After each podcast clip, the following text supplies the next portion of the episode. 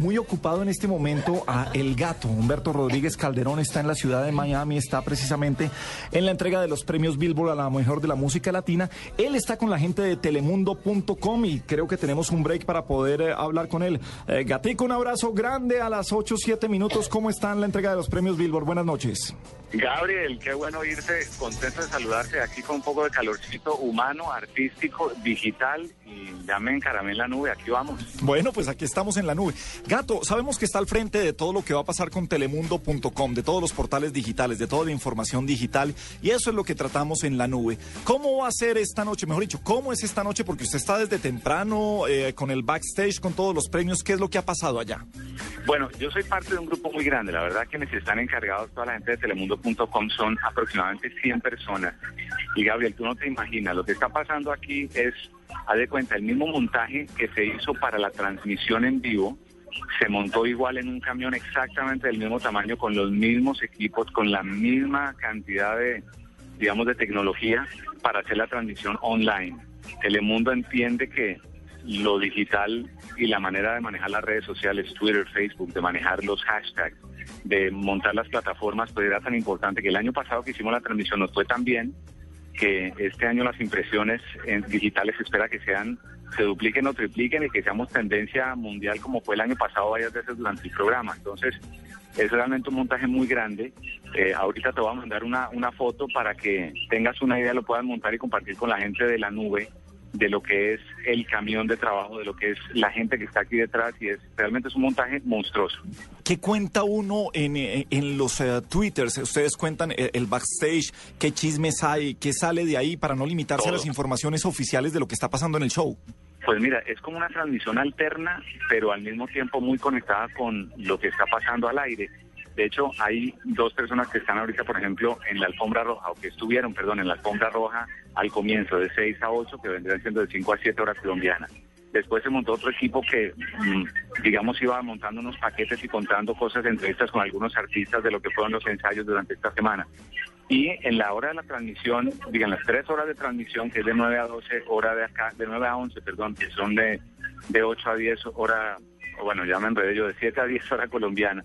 Sí. Eh, por ejemplo, en el caso mío, yo estoy dentro, en el escenario, y cada vez que salimos a comerciales del aire, yo interactúo con el público que está en, en el Bank United, interactúo con algunos de los artistas que están sentados ahí en el venue, aquí en el Bank United, y en los espacios que duran 3, 4, 5 minutos de comerciales, tenemos esa interacción con el público dentro para animar a la gente aquí adentro, pero también para contarle backstage a los que están en telemundo.com qué hacen los artistas mientras uno está en comerciales, en el televisor usualmente. Entonces hay muchas cosas muy interesantes que uno se entera y se divierte y, y lo que pasa con la gente y bueno, comparte uno cosas muy buenas. O sea que es realmente una transición alterna, pero que es un complemento de lo que pasa al aire. Gato, usted por sus múltiples ocupaciones y desde hace tanto tiempo estar en radio, eh, conoce mucho los artistas. ¿Se prestan fácil los artistas para, para, para hacer estas interacciones? ¿Saben ese negocio de, de, del business entertainment para estar y para venderse los artistas?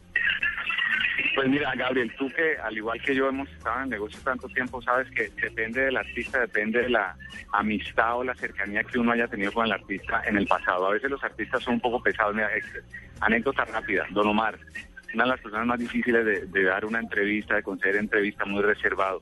Hace poco fue a la emisora, por ejemplo, donde yo estoy acá, hicimos una entrevista y quedamos íntimos, hasta que nos seguimos en Twitter y nos tuiteamos. Pero el caso es que eso, eso depende de cada periodista, de cada reportero, de la amistad que se pueda generar y el respeto que a veces la gente es muy muy necia, a veces la gente pregunta lo que no tiene que preguntar, Sí. lo que no quiere que el artista se sepa. Entonces, en- dentro del respeto, yo creo que ahí, como todo en la vida, Gabriel, se va generando una relación y cuando ya hay esa cercanía, yo creo que los artistas se abren a, ciertos periodistas y a ciertos medios más que a otros. Pero sí, obviamente hay gente que tiene mucho recelo de su vida personal y mucha reserva de, de las cosas que pasan en, su día a día. Sí, de acuerdo. Un artista cuando va a una emisora va a pasar es un buen momento, no a que no no a salir lastimado ni equivocado. Gato, hablando de redes sociales, que es lo que uh, nos atrae aquí en la nube, ¿qué artista le llama la atención cómo maneja sus, redes sociales, su, su Twitter, su Facebook? Eh, ¿Quiénes lo hacen bien? ¿Quiénes no lo hacen tan bien? Usted que, lo- que los tiene tan cerca y que los sigue a tantos, eh, ¿cómo los ve? Bueno, indiscutiblemente lo que pasa es que los grandototes tienen mucha gente detrás de ellos que les ayudan a manejar las redes. Pero uno que, por ejemplo, Don Omar es uno que lo maneja él personalmente. Y yo no creía y no le creía, pero cada vez que me, me di cuenta, sí, es el mismo que va compartiendo lo que pasa. Otro que lo maneja, por ejemplo, que podría pensar así que me venga rápido a la mente muy bien, eh, Juanes maneja muy bien sus redes sociales. Juanes está todo el tiempo ahí de, de, los nuestros, Fonseca.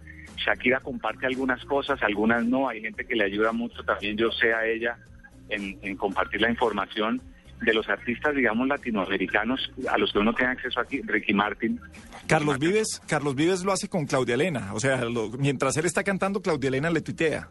Sí, anoche, anoche estábamos en un evento, esta, esta ha sido la semana de Carlos de Vives aquí en, en, en Miami o en Estados Unidos, porque no solamente el lanzamiento del disco aquí, porque en Colombia salió primero, pero el lanzamiento aquí el disco el, el, lunes. Nosotros, por ejemplo, tuvimos una actividad con él anoche que era privado para 100 personas y tanto llevó a toda la provincia llevó a todos los músicos, hizo una presentación privada para nuestra estación. Y, y yo veía de repente, cuando de repente estoy viendo el Twitter y veo que Carlos tuiteó algo, pues yo digo, este man está cantando como va a tuitear. Efectivamente, Claudia Elena compartió pues un poco de, ella le ayuda, pero a partir de, a, es decir, de la cuenta de ella, ella le ayuda mucho a Carlos. Y yo creo que Carlos está, está siendo mejor usuario de las redes ahora que cuando comenzó y eso ayuda a que incrementen los seguidores y el contacto. A la gente eso le gusta saber qué, qué está haciendo el artista, que acaba de ensayar. Carlos es uno que se ha sumado muy bien a la cosa. Y un artista ya tiene que tener manejo de redes sociales. Yo creo que hace parte de, del manejo del artista y de saberse vender hoy, ¿o no? Gabriel, pues te lo pongo así yo entendí esto hace ya un tiempito y desde el año pasado me di cuenta con telemundo.com que hicimos la transmisión, que la inversión que aquí hicieron, no que quisiera pues lavar eh, trapitos sucios al aire, pero de un, casi un millón y pico de millones de dólares, dos millones de dólares de inversión para la transmisión por internet. Claro. Solo por internet. Hay 100 personas detrás de esto, los que están encargados de Twitter, de Facebook, de eh, Instagram, de, de, que el hashtag sea un, un trending una, mundial y que y sea una tendencia cada vez mayor de, del grupo de personas. Yo, por ejemplo, en mi segmento que voy a tener, que son tres intervenciones durante el show, tengo una productor, un productor de línea y una productora asistente para mí, más mi camarógrafo. Ah, no. Y eso soy yo que no soy nadie. Sí.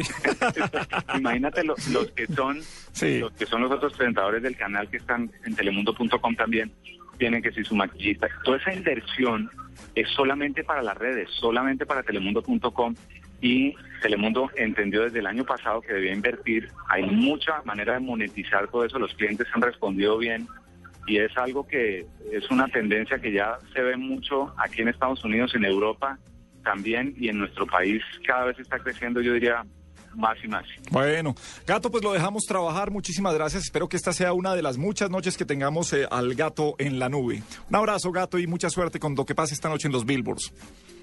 Igual, Miguel, de verdad me emociona mucho haberte oído, no te imaginas cuánto. Así que aquí estamos, para, como dices, para las que sea papá. Aquí estamos, señor, un abrazo. El gato en la nube blue.